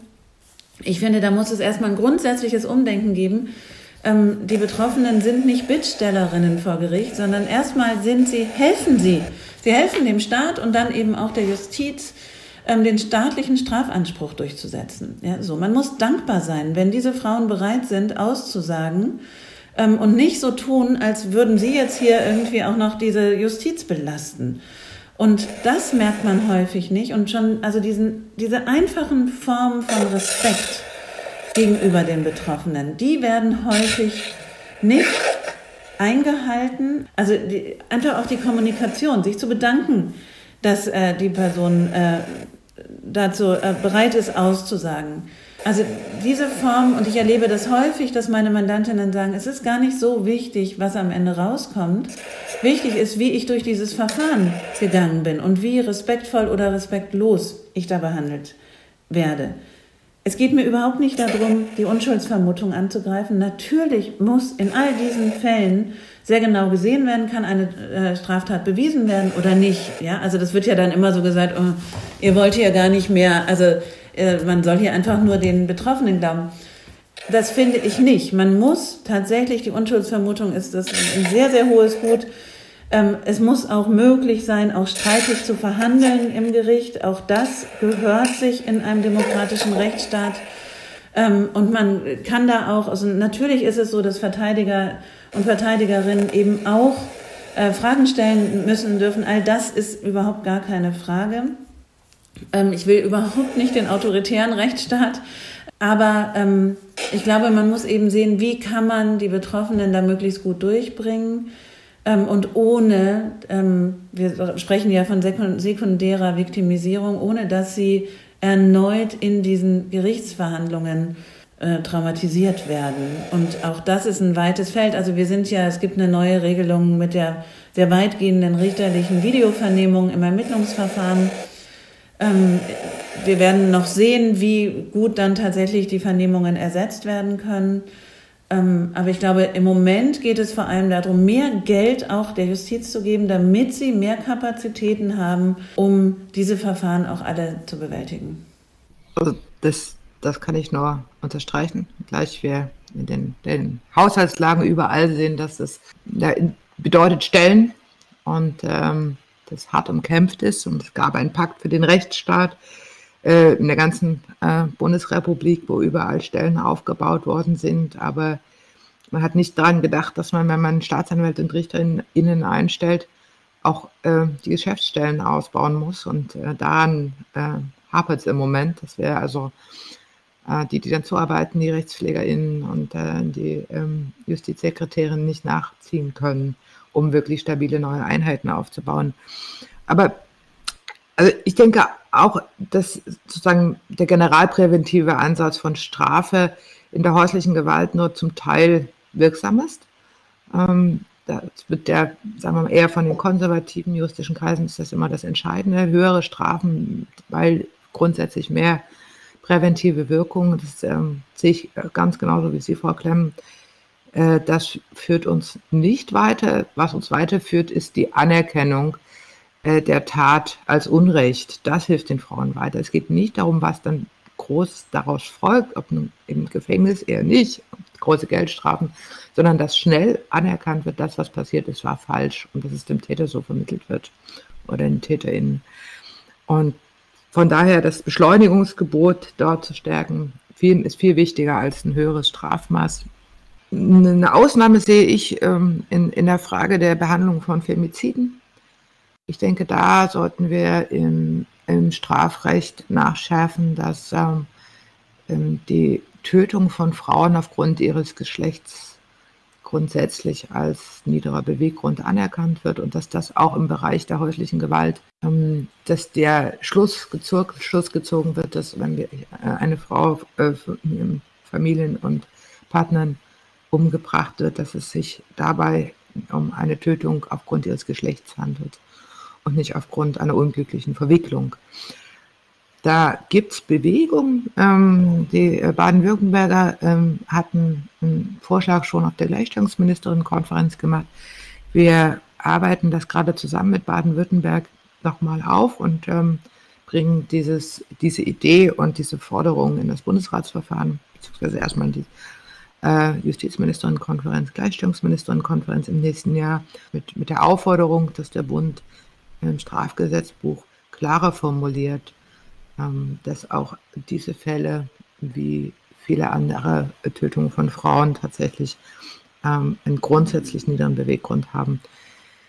Wir hoffen, dass wir damit so Rechtsprechung dauerhaft ändern können. Es gibt so alte Urteile, die eher das Gegenteil behauptet haben, die ähm, auch höchstrichterliche ausgeurteilte Urteile, die ähm, sich auf den Standpunkt gestellt haben, dass wenn, wenn Männer Frauen in der Trennungssituation umbringen, dass man das ja verstehen könnte, weil man ihnen ihren Besitz wegnimmt. Und dass das deswegen nicht so schwer zu bestrafen sei. Und äh, es gibt andere Urteile, jüngere Urteile, die auch einen, also einen anderen Weg gehen, die sagen, jawohl, das, ähm, das ist ähm, ein niederer Beweggrund als solcher. Und wir müssen also da eine Änderung herbeischaffen, dass die alten Urteile im Hintergrund des Richterrechts, viele junge Richter richten sich danach und Richterinnen, die um auf, äh, beziehen sich auf diese alten Urteile, um auf Nummer sicher zu gehen. Und äh, da habe, denke ich, dass wir, wir in der Gesetzgebung äh, einen Einfluss nehmen können am Ende auf die Rechtsprechung und dass das ein großer Fortschritt wäre. Frau Glenn, Sie haben, die Richterfortbildung, Richterinnenfortbildung angesprochen. Das ist natürlich ein Riesenthema, weil das alles gesetzliche Änderungen bedarf. Wir müssen das Richtergesetz ändern. Wir haben dort nur die Verpflichtung fürs Insolvenzrecht bisher. Da steht, ne, wer Insolvenzrichter werden, Richterin werden möchte, muss die Qualifikation mitbringen oder alsbald erwerben. Schöne Formulierung.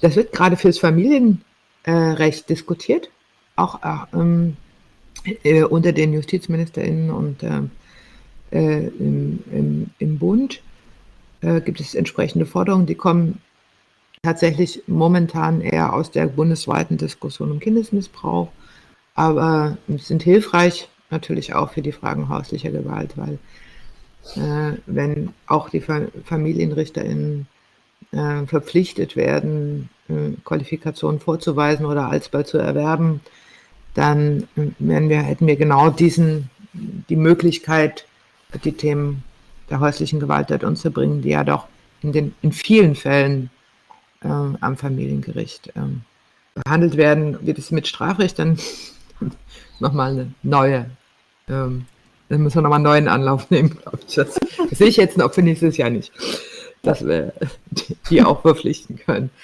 Genauso ähm, die Justizausbildungsgesetze sind Ländersache, sind unterschiedlich gehandhabt ähm, und es gibt eine große Scheu natürlich auch eher des konservativen Rechtssystems, die Ausbildungsgesetze, Justizausbildungsgesetze diesbezüglich anzufassen, weil man natürlich eigentlich viel mehr dieser gesellschaftspolitischen Themen dort unterbringen müsste. Also da müsste man die Fragen der häuslichen Gewalt unterbringen oder der Gewalt gegen Frauen, genauso in Antisemitismus wird auch nicht gelehrt. Also Antisem ne? ganz viele Dinge, zu den Hintergründen von Gewalt und Unrecht werden, sind in der Justizausbildung im Studium ausgeklammert. Es ist ein großer Aufschlag, wenn man das ändern will, wenn, man das einmal anfasst, dann ist, kommen zu Recht ganz viele und sagen, aber das müsste auch, das müsste auch. Äh, und das würde bedeuten, dass äh, die juristische Ausbildung sich grundsätzlich nochmal wandeln müsste. Das ist ein gutes Ziel. Ähm, also ja. Sie haben natürlich sehr recht, es wird auch nicht Antisemitismus äh, gelehrt, es ist auch, man muss auch sagen, in den Gerichtsverfahren erlebt man unendlich viel Rassismus, auch das ähm, ist äh, überhaupt nicht, es wird überhaupt nicht ähm, Rassismus-Sensibilität äh, gelehrt oder geübt. Ähm, also alle Personen, die mehrfach diskriminiert werden, haben es vor Gericht auch ganz besonders schwer. Auch das, also Menschen, die nicht einem bestimmten Geschlechterbild entsprechen oder eben äh, rassistisch äh, äh, auch noch äh, dann diskriminiert werden. Das ist alles im Gericht wie so ein Brennfokus, finde ich manchmal. Und da kommt das alles zusammen. Auch Klassismus, ja, also wie äh, dass äh, Richter und Richterinnen zum Beispiel überhaupt nicht in einer Sprache sprechen, die verständlich ist. Und ich rede über eine deutsche Sprache, die eben auch die Personen verstehen müssen, die vor ihnen sitzen. Und es häufig merkt man, dass äh, Gerichte das überhaupt nicht im Sinn haben, verständlich zu sein, sondern eben auf einer anderen Ebene zu diskutieren, die die Betroffenen äh, gar nicht wirklich äh, nachvollziehen können. Also auch das, das Aufklärerische, das vermisse ich sehr. Auch denke ich häufig, dass Richter und Richterinnen gar nicht wirklich ihrer, ihrer echten Aufgabe mehr gewahr sind. Also das, also es gibt ja häufig irgendwie RichterInnen, die sich beklagen, wie schlecht sie angesehen werden, wie schwierig ihre Aufgabe ist und niemand lobt sie und alles ist immer schwierig. Aber mal zu sehen, welchen großen Respekt sie eigentlich immer noch in der Bevölkerung haben und wie wichtig es meinen Mandantinnen zum Beispiel ist, wirklich im Gericht da gut behandelt zu werden und dass eben ein Richter oder eine Richterin sie anhört und sie ernst genommen hat. Ähm, und man dann aber erlebt, wie die eigentlich nur noch ihre Fälle abhaken und gar nicht äh, wirklich einen offenen Blick haben zu sehen, äh, was da in ihrem Gerichtssaal passiert, das finde ich wirklich ähm, also häufig sehr, sehr erschreckend. Ich glaube, wenn man die Rechtsprechung ändern will, ähm, das ist immer die Frage, kann man das über ein äh, Gesetz ähm, oder muss es eben dann auch die Rechtsprechung annehmen? Ähm, es gibt ja den neuen, also die große Änderung des Sexualstrafrechts, da ändert sich die Rechtsprechung jetzt gegen große Widerstände. Also da muss man sagen, auch oberste Gerichtsprechung hat, äh, ähm, hat ein paar Urteile oder Beschlüsse verfasst, die wirklich gegen das Gesetz, würde ich sagen, äh, verfasst sind. Das kommt eben auch immer darauf an, wer da ist und welche Kräfte da wirken. Ich glaube, da ändert sich jetzt aber langsam etwas in der Rechtsprechung. Man kann darüber nachdenken, ob man den Paragraphen 46 StGB nochmal verdeutlicht. Das, da geht es um die Strafzumessung. Da kommt ja jetzt rein auch Antisem also antisemitische Angriff als besonders strafschärfend zu sehen. Und ähm, da könnte man überlegen, ob man, also es gibt eben diese besonders menschenverachtenden Angriffe, ob man da auch sagt, aufgrund des Geschlechts ist besonders menschenverachtend, ob man das ausdrücklich reinschreiben muss. Ähm, oder ob man eben sagt, das ist so. Und ich befürchte, dass die Rechtsprechung sagt, äh, es geht doch gar nicht um Frauenhass. Also so, das zu verstehen, überhaupt zu verstehen, welche Dimension das hat. Und dass es eben nicht das private Problem ist. Man tut ja immer so, als seien diese Angriffe irgendwie aus dem Nichts heraus, als gäbe es gar keinen Hintergrund, sondern das ist so eine private Verfehlung.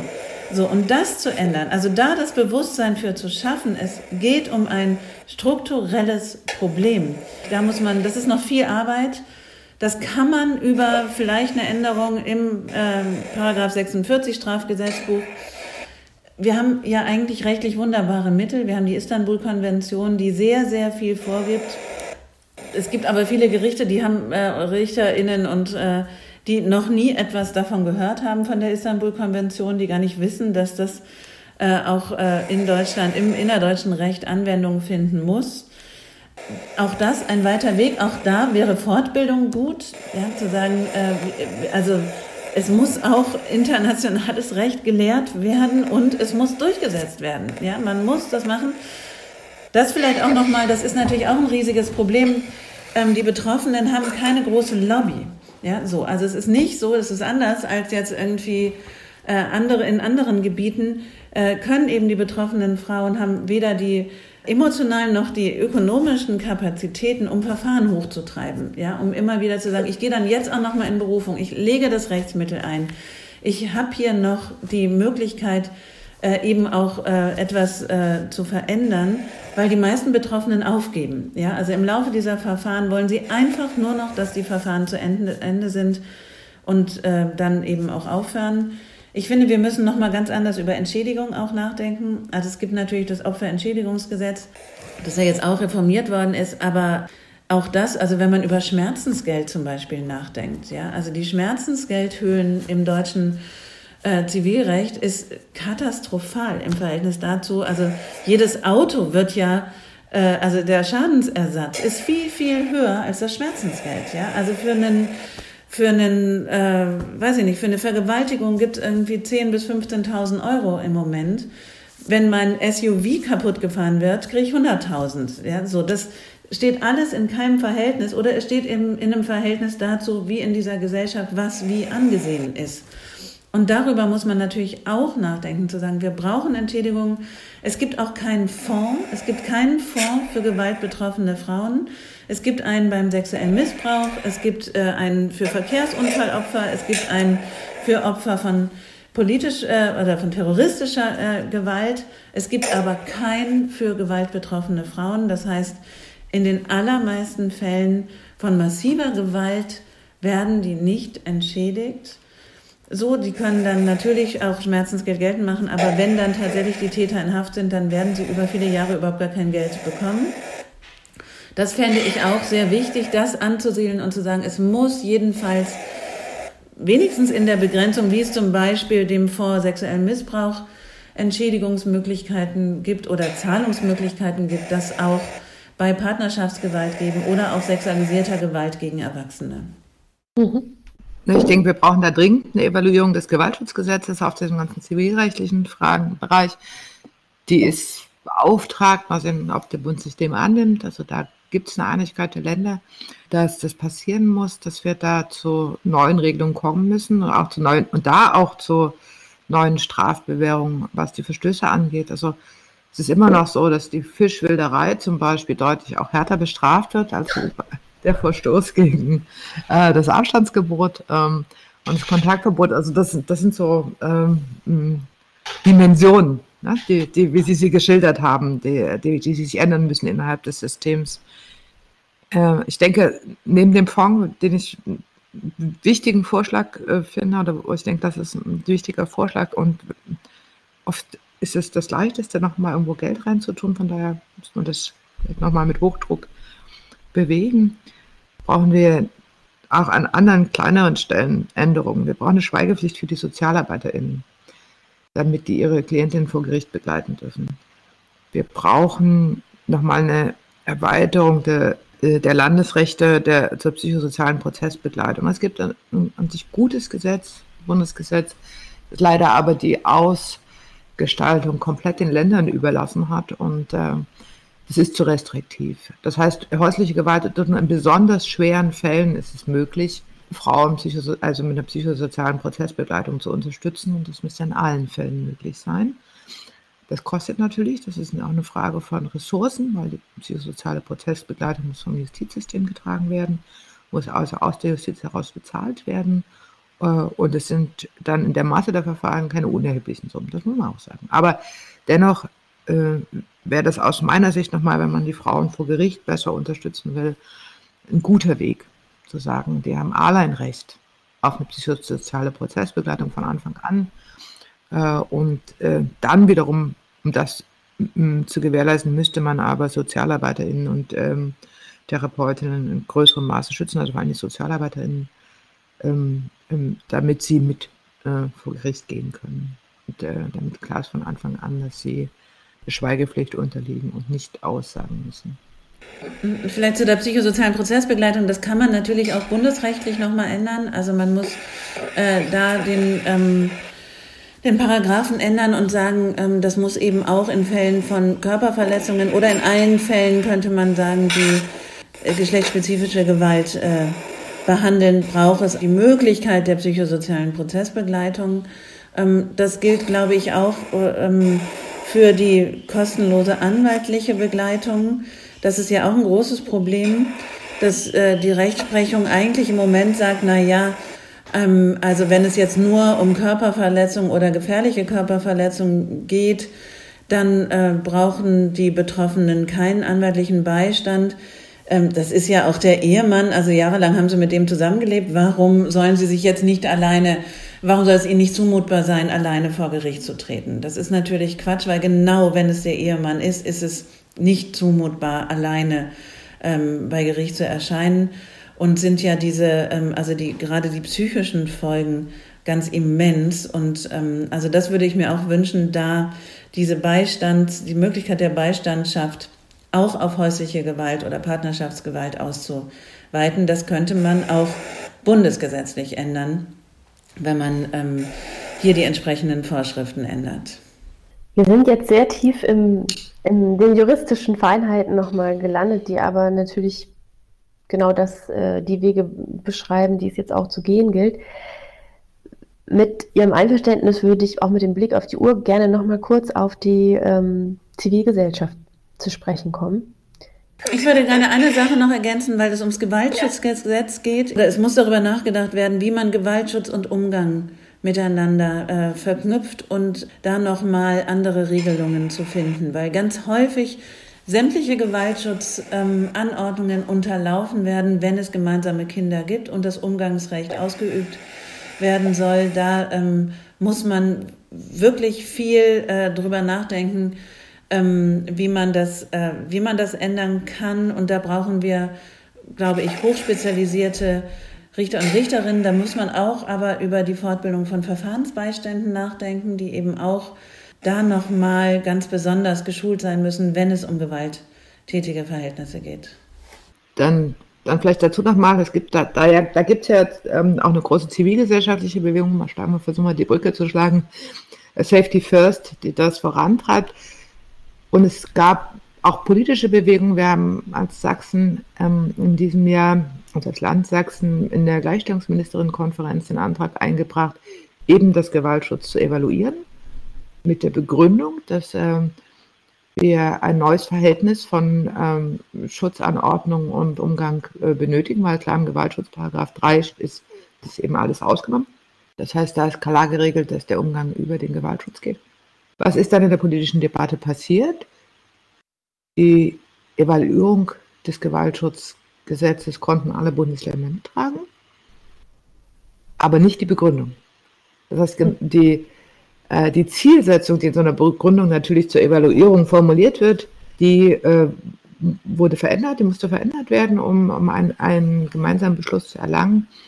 Das heißt, es gibt eine Menge auch politischen Widerstand, an diesem Thema weiterzuarbeiten. Wir haben jetzt dann irgendwann gesagt, na gut, haben wir jetzt die Evaluierung äh, die Forderung der Evaluierung beschlossen, eine Forderung an den Bund, er möge das Gesetz evaluieren und müssen dann an der Stelle, wenn die Evaluierung dann erfolgt, nochmal Einfluss nehmen und gemeinsam dafür arbeiten, dass dieses Thema eben mit betrachtet wird und dass man es nochmal genau anschaut, was das bedeutet.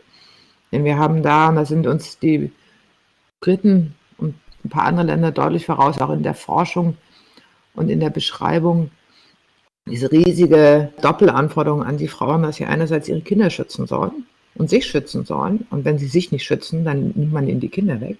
Und dann aber gleichzeitig nach dem Kindschaftsrecht den Umgang mit dem Täter ermöglichen sollen und auch positiv begleiten sollen. Na, das ist ein Widerspruch, den die Frauen einfach nicht lösen können. Ja? Also es ist in vielen Fällen einfach nicht möglich zu sagen, in, im, im, ersten Schritt sagen wir den Frauen, wenn du jetzt diesen Mann nicht verlässt, dann nehmen wir dir die Kinder weg. Dann nehmen wir die Kinder in Obhut, weil die Kinder dürfen nicht in einer Gewaltfamilie aufwachsen. Und in dem Moment, wo sie das getan hat, sagen wir eine Woche später, und jetzt sorgst du bitte für einen positiven Umgang mit dem Täter. Du selber darfst natürlich keinen Kontakt haben, ist klar, weil sonst nehmen wir dir die Kinder weg. Aber deine Kinder müssen Kontakt haben und du musst dafür sorgen, dass sie das auch gerne und lieblich tun. Und das ist eine quasi absurde Situation, die, das, äh, die, die verschiedenen Gesetze da und verschiedenen Regelungen, die die äh, Frauen da reinsteuern, wo wir ganz dringend was ändern müssen. Da wird ja dann auch häufig von den Frauen quasi verlangt, dass sie ihre Kinder anlügen sollen. Also sie sollen gar nicht erzählen, wie gewalttätig der Mann eigentlich war, damit äh, sie die Kinder nicht negativ beeinflussen. Ich finde, es gibt, es hat so absurde Züge häufig. Ja, was sollen die Frauen denn den Kindern sagen, warum sie jetzt im Frauenhaus sind und den Mann über Nacht verlassen haben? Äh, wenn es aber dann rauskommt, also ja, die Kinder haben das zwar selbst nicht miterlebt live, haben aber von der Mutter gehört, dass der Vater sie verprügelt hat, dann heißt es, oh Gott, die, die Frau ist nicht bindungstolerant und, ähm, und versucht hier das Verhältnis zwischen Vater und Kind zu torpedieren. Und äh, es sind wirklich, das sind so viele Dilemmata, in denen sich die Betroffenen befinden, statt zu sagen, natürlich muss es auf den Tisch. Ja, natürlich muss es auf den Tisch. Die Kinder bekommen das mit, die spüren das auch und man muss darüber sprechen. Aber es ist auch immer noch so, dass man ja häufig sagt, ähm, dass eben die Gewalt gegen die, gegen die Mutter nicht ein Problem für die Kinder sei. Also so, dass das auch nicht daran hindert, Umgang ähm, zu gewähren dabei vernachlässigen, dass eben ja natürlich die betroffene Frau auch Sorge hat, diesem Mann die Kinder anzuvertrauen. Das ist das eine. Wir wissen auch bei den Umgangskontakten passiert sehr viel ähm, äh, Gewalt. Wir wissen ähm, auch, dass immer wieder versucht wird, dann auf die Frauen Einfluss zu nehmen. Ähm, und für die Kinder ist das äußerst belastend. Aber die Väter, selbst wenn sie dann eben auch wegen häuslicher Gewalt oder wegen irgendwie einer Körperverletzung zum Nachteil der Frau verurteilt werden, müssen, werden niemals gezwungen, zum Beispiel den Kindern das zu erklären, ja, mit den Kindern sich darüber auseinanderzusetzen und das in so einem, also es gibt, es gibt da Formate, wie man das machen könnte, also so ein Schuldeingeständnis auch den Kindern gegenüber, die klare Aussage, ich, ähm, das mache ich nicht wieder, ähm, und ich bin schuld, nicht eure Mutter ist schuld, dass sie mich verlassen hat, sondern ich habe hier etwas getan. Also es gibt da unendlich viele Möglichkeiten, das wird aber alles überhaupt nicht genutzt oder das wird nicht in einen rechtlichen Rahmen gesetzt. Also als jemand, die jetzt nicht aus dem juristischen Feld kommt oder ein politisches Amt begleitet, ist es äh, immer wieder trotzdem bestürzend, diese, ähm, diese Dinge mal so klar ähm, auch dargestellt zu bekommen und ähm, diese Dilemmata, die, die sie jetzt aufrufen, ja, das ist da die Natur eines Dilemmas, also sind nicht lösbar und es wäre mehr als ähm, notwendig, da andere Verfahren zu finden. Wir wollten noch mal ganz äh, kurz noch mal darauf schauen, äh, die Forderungen an die, an die Zivilgesellschaft. Also die sind ja immer immanent in diesem, in diesem Thema. Man erwartet äh, mehr Aufmerksamkeit, die Betroffenen, für die Betroffenen, von Gewalt Betroffenen soll mehr positive Einmischung von außen ent, entstehen, mehr Sensibilität. Und wir hatten eben auch schon mal in Bezug auf vielleicht juristische Strukturen den Hinweis auf andere Länder, wo es vielleicht besser läuft, wo es gute Beispiele gibt. Gibt es da Beispiele für Aktionen, Kampagnen, Strukturen, die Zivilgesellschaft befähigt haben, äh, empowered haben, äh, stärker sich dort einzubringen in diesem Themenfeld Gewalt an Frauen. Gibt es da Best Practice oder Good Practice Ansätze? Na, ich glaube vor allem, es muss unglaublich viel sein. Also ich glaube, wir brauchen öffentliche Kampagnen, äh, sowas wie Plakatkampagnen, wie ähm, ähm, ich, also ich fand zum Beispiel, das ist eine sehr gute Idee, ich glaube, das war in Frankreich in Zeiten des Lockdowns, dass man äh, auf jeden Kassenzettel ähm, die Nummer des ähm, äh, Hilfetelefons gedruckt hat, damit das überall bekannt ist. Ja, so. Und an jeder Straßenecke muss das plakatiert sein. Oder mich ärgert zum Beispiel sehr oft die Darstellung in Filmen ja, von Frauen, von Gewalt gegen Frauen, wie das gemacht ist. Was da, also ich würde ja sagen, das einzige Narrativ, wenn wir über eine Vergewaltigung oder eine Vergewaltigung im deutschen Fernsehen sehen, ist die Frage, kann ihr geglaubt werden? So, und bei drei Viertel der Fälle ähm, äh, im Fernsehen äh, hat die eben dann gelogen. Ja, also so, diese Narrative mal zu verändern, darüber, also eine andere Darstellung von der Gewalt.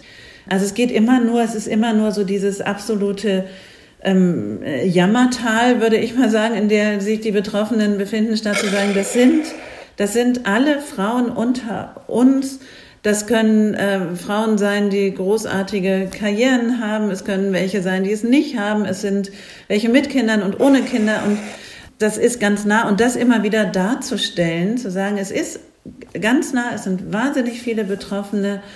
Ähm, und sie sind nicht selber schuld. Also das auch immer wieder, das es ist nicht die Schuld der Betroffenen. Ähm, diese Frage, ich äh, kann es echt nicht mehr aushalten, immer diese Frage, warum hat sie denn ihn dann so lange nicht verlassen? Statt mal äh, irgendwie tatsächlich das rumzudrehen, warum schlägt er eigentlich immer wieder zu? So, also die Täter auch nochmal ganz anders äh, in, in, in den Fokus zu nehmen, zu sagen, was, äh, was ist denn da, was ist denn mit diesen ganzen Tätern los? Warum gibt es so viele?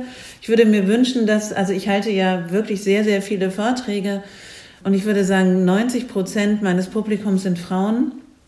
Ich würde aber andererseits sagen, also Gewalt gegen Frauen ist zuallererst ein Männerproblem. Ja, so, es ist nicht das Problem, also das sind die Opfer oder Betroffenen, es gibt auch männliche Betroffene, aber eigentlich ist es ein gesellschaftliches Problem, was von Männern angegangen werden muss. Da geht es um Erziehung, da geht es aber auch, also da geht es natürlich auch um ähm, also welche Männer unterhalten sich denn untereinander mal abends beim Bier darüber, wie hältst du es eigentlich mit der Gewalt? Verprügelst du deine Frau auch oder nicht? Ja, so. Also jeder Mann würde von sich sagen, ich kenne keine. In meinem Freundeskreis gibt es sowas nicht. Wissend, natürlich wird es das geben. Man muss in den Schulen andere Räume schaffen, würde ich sagen, auch über äh, Gewalt im Nahbereich zu sprechen. Es gibt da ja mittlerweile äh, ganz gute Ansätze, auch wenn es um sexuellen Missbrauch geht ich selbst habe ja auch drei Kinder, die durch die Schulen gehen. Ich habe noch nie gehört, dass über häusliche Gewalt gesprochen worden wäre in den Schulen. Wobei wir ja wissen, es wird in jeder Klasse statistisch mehrere Kinder geben, die das zu Hause erleben. Und diesen Raum zu eröffnen, zu sagen, wir wissen, das gibt es, ihr könnt hier sprechen, es ist auch ganz normal, es also es muss euch nicht, äh, also ihr müsst ähm, euch nicht schämen dafür, dass das zu Hause passiert. Ich glaube, dass also in den Schulen, in den Kitas, überall, wo Kinder sind, diese Räume zu eröffnen und insgesamt auch äh, dieses Bild, und das würde ich sagen, ist ja auch immer Teil einer konservativen äh, Bewegung, das Familienbild zu sagen, jeder, also das ist eine Form des Lebens und wer gerne in der Kleinfamilie lebt, soll das gerne tun können, aber man muss die Familien öffnen. Ja, man muss den Blick in die Familien herein erlauben denn wir wissen, es ist zwar, es kann eine Lebensform sein, die für äh, viele gut ist, aber es ist eben auch eine Lebensform, die für viele sehr gefährlich ist. Und deswegen äh, diesen Blick in die Familien zu öffnen, Familienhilfen äh, zu unterstützen und ich glaube dann auch einfach, also ganz banal zu sagen, es geht uns alle an. Ich habe auch ein offenes Ohr für meine Nachbarin, wenn ich irgendetwas äh, sehe, höre, sie anzusprechen, nicht immer alle schamvoll wegzugucken, sondern tatsächlich zu sagen, hier, ich höre dich, ich sehe dich, was passiert eigentlich da? Ähm, und äh, also ich glaube, das Ganze sprechbar zu machen, das ist auch ein großes Problem. Wir können über Autounfälle sprechen, wir können darüber sprechen, welche Verletzungen wir haben, welche Krankheiten wir haben. Aber in dem Moment, in dem es um Gewalterfahrungen geht, kann man nicht darüber sprechen, weil es so schambesetzt ist. Und das muss man ändern. Ich will an der Stelle nochmal unterstützen, sagen Informationen für alle immer und überall. Äh, da brauch, braucht es äh, mehr Druck drauf. Äh, und ähm, die Prävention bei Kindern und Jugendlichen ist aus meiner Sicht eben, Christina Klemms gesagt hat, entscheidend. Mal ein Beispiel. Es gibt genau zwei Wanderausstellungen für Kinder und Jugendliche in ganz Deutschland, die rumgehen. Ja. Ähm, wir haben die in den vergangenen Jahren in Leipzig mal eingeladen, haben dann drei Wochen die hier Station machen lassen. Da war jede einzelne Veranstaltung für die Schulklassen ausgebucht. Ja. Genauso bei der äh, bei Missbrauch und sexualisierter Gewalt. Aber es ist natürlich eine, also es ist eine reine Kapazitätsfrage. Der Bedarf ist riesig. Und es ist eine Kapazitätsfrage im Feld. Es gibt da zu wenig Mittel und äh, ganz viele Ideen, ganz viel Wissen darüber, wie, wie es funktionieren könnte, gute Materialien mittlerweile und gute didaktische Aufarbeitung, aber viel zu wenig Mittel für Personal und für Räume, für, äh, um, um die Prävention weiter zu stärken.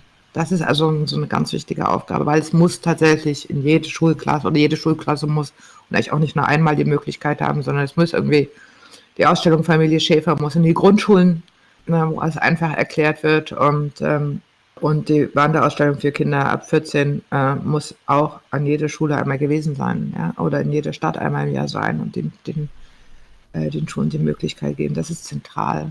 Also wenn wir grundlegend etwas ändern wollen. Gleichzeitig brauchen wir, glaube ich, eben eine Pluralisierung des Systems, äh, um der Gesellschaft damit auch klarzumachen, es betrifft eben ganz viele Menschen überall. Was ich sehr interessant fand, war die Bewegung in den Niederlanden mit dem Orangerhus, äh, die äh, er aufgemacht hat zu sagen, es gibt eine Zwischenstufe, wo die ganzen Familien in ein Haus sollen, um dort einen neuen Umgang zu lernen. Das hat sich in Deutschland so nicht verbreitet. Es, ähm, bisher, es hat auch Widerstand erzeugt, zu sagen, warum sollen wir jetzt, äh, äh wir, wir gefährden die Frauenschutzstrukturen, wenn wir die Männer damit reinholen. Aber aus meiner Sicht hat es grundlegend paradigmatisch gezeigt, die Männer müssen sich ändern. Es ist eben nicht nur der, der plötzliche Einzelfall oder die, die Trennungskatastrophe, sondern Familien müssen lernen, müssen begleitet werden im Lernen, um grundlegende Verhaltensmuster zu ändern.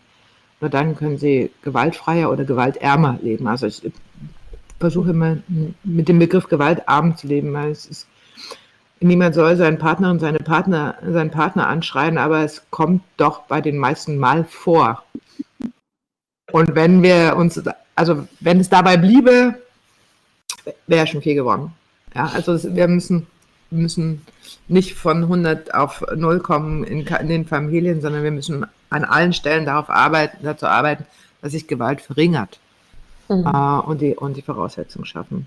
Das werden, also da, und das erreichen wir, wenn wir, ähm, wenn wir verstehen, dass, dass die Menschen, wenn sie Gewalt anwenden oder auch dauerhaft in Gewaltbeziehungen bleiben, sich grundlegend ändern müssen und grundlegende Persönlichkeitsentwicklungen äh, vollziehen müssen und dabei die Unterstützung brauchen. Auch wieder zwei sehr tiefe, komplexe Antworten mit ganz vielen Anknüpfungspunkten. Ich selber habe jetzt auch einiges mitgenommen. Wir werden das Thema auf jeden Fall beibehalten in unserem Programm. Und ich würde jetzt eigentlich gerne unser Gespräch beschließen, wenn es nicht noch Anmerkungen oder weitere Fragen von dir oder Ihnen gibt. Man könnte immer weitermachen, ne? Wir haben noch nicht über sexistische Werbung und den Einfluss ja. gesprochen. Äh, äh, Darstellung der Frauen ist nur angesprochen worden. Also die Frage, es gibt ein grandioses Buch, das heißt ähm, äh, nicht über meine Leiche, nicht über ihre Leiche, Entschuldigung, nicht über ihre Leiche und zeigt, dass die gesamte Darstellungsgeschichte von Frauen äh, davon geprägt ist, dass immer die jungen Frauen die Leichen sind. Also ja. macht das fest an der äh, Operngeschichte, an der Opernhistorie und zeigt, dass das immer die jungen, hübschen Leichen Frauen sind. Äh, in, in, in, der Malerei äh, äh, die Darstellung des Todes immer durch die junge Frau symbolisiert wird, also wie tief auch die die Wurzeln in, in unserer Kultur sind.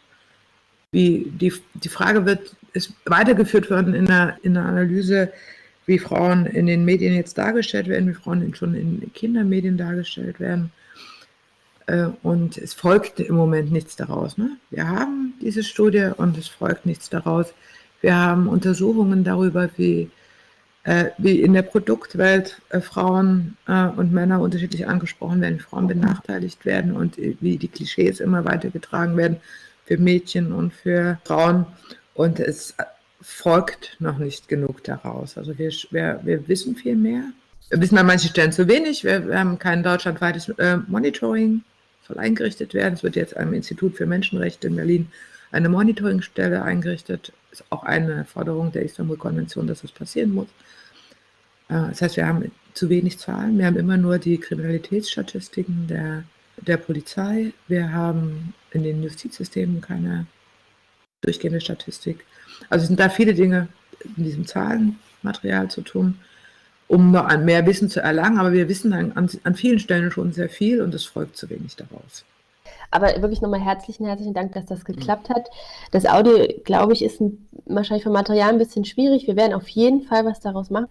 Aber ich freue mich wirklich sehr, dass wir da hier zusammengefunden haben. Das war ähm, mehr als spannend und ähm, ganz ehrlich auch ziemlich bedrückend. So ist das halt. Geht nicht anders bei dem Thema. Aber wir bleiben dran und ähm, wäre schön, wenn wir uns immer wieder in Kontakt setzen könnten, wenn das Thema auch bei uns wieder aufkommt. Dann so eine Expertinnenrunde ist da mehr als hilfreich. Sehr gerne, dass irgendwie mit dem, dass es lustig wird, ist eben schwierig bei dem Thema.